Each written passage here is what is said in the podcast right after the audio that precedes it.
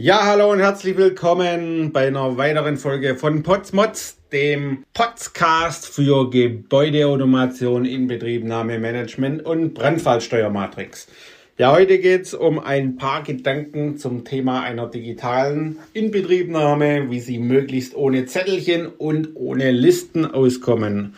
Ja, jeder kennt's von Inbetriebnahme für Gebäudeautomation vor allem oder dann auch für die Themen, was die anderen Firmen, also sprich die ganzen HLK-Gewerke und so weiter machen müssen. Und da gibt es nachher zum Schluss tausend Zettel und Bescheinigungen, die ja irgendjemand sortieren und machen muss. Und jetzt sind wir schon ein paar Jahre im papierlosen Büro, zumindest behauptet es jener. Und bei der Inbetriebnahme machen wir trotzdem wieder alles auf Zettel. Ja, und in viele kleine und mittelgroße Projekten gibt es dann natürlich auch meistens keine Anlagenlisten. Das ist natürlich eigentlich die Grundvoraussetzung, dass man mal so eine Struktur hat. Also sprich, welche Anlage ist auf welchem ISP oder ASP heißt ja heutzutage. Dann kann man auch sehr gut nachvollziehen, welche Anlage ist denn zu welchem Zeitpunkt während der Inbetriebnahme in welchem Zustand. Also sprich, ist die baulich fertig oder befindet sie sich in einer Inbetriebnahmephase? Welche Anlagen, die autark sind, funktionieren schon? Welche sind schon in Betrieb genommen? Welche Anlagen funktionieren beispielsweise gewerkeintern, zum Beispiel die Lüftung mit der Gebäudeautomation? Oder funktioniert die Brandmeldeanlage schon und so weiter? Also gewerkeintern. Welche Anlage sind in dem Zustand der gewerkeübergreifenden Inbetriebnahme? Also sprich, dort geht schon die, der BMA-Koppler beispielsweise mit der Lüftung und so weiter. Ne?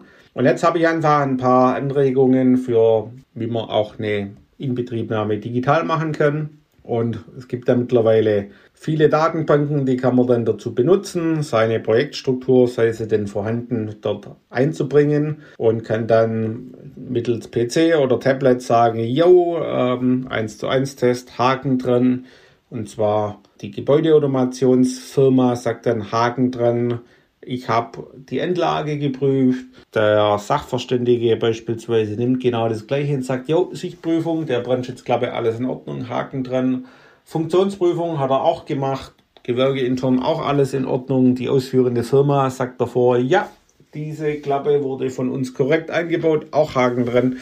Und wenn ich dann gemeinsame Anlagen und Komponentenlisten habe und diese ganze Haken dran Dinge im Prinzip in einer Datenbank sammle, bekomme ich dann wow, auf wunderschöne Weise, wenn ich das sauber auswerte, natürlich dann eine wunder, wunderbare Übersicht, auf welchem Zustand ist denn meine Baustelle. Da kann ich dann sagen, was ist baulich fertig, wo habe ich einen Komponententest gemacht, wo bin ich gewerkeintern in Betrieb genommen, wo bin ich gewerkeweise, habe ich die Tests gemacht, wo habe ich die gewerkeübergreifenden Tests, wo habe ich die Prüfungen gemacht? Und so weiter.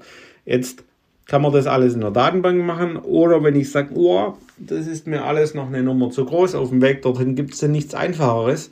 Ja, es gibt auch Software mittlerweile, wo man in einer Gebäudeleittechnik das genauso abhaken kann, zum sagen, ja, die Pumpe ist in Betrieb genommen, dann kann man live auf der GLT im Prinzip den Haken dran machen. Voraussetzungen dafür, die Automationsstation ist vernetzt mit der GLT, das Netzwerk steht und ich habe den Vorteil, ich kann von ganz unten vom Feldgerät, sprich ist das der richtige Sensor, bis zur GLT letztendlich prüfen.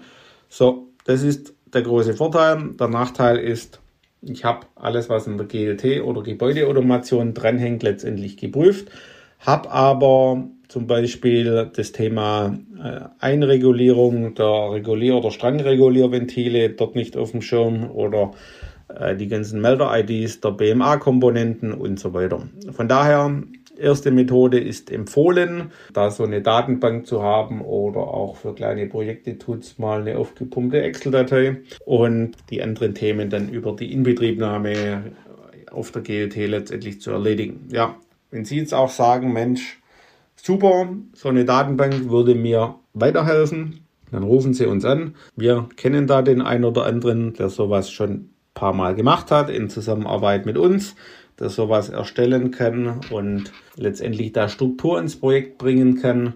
Oder man nimmt die Struktur, die es schon gibt und bildet die auf die Datenbank ab. Das ist natürlich der elegantere Weg. Dann rufen Sie uns an oder schauen Sie bei uns auf der Homepage vorbei unter www.buildingswhatteam.de. Bis zum nächsten Mal, euer Tobias Potz.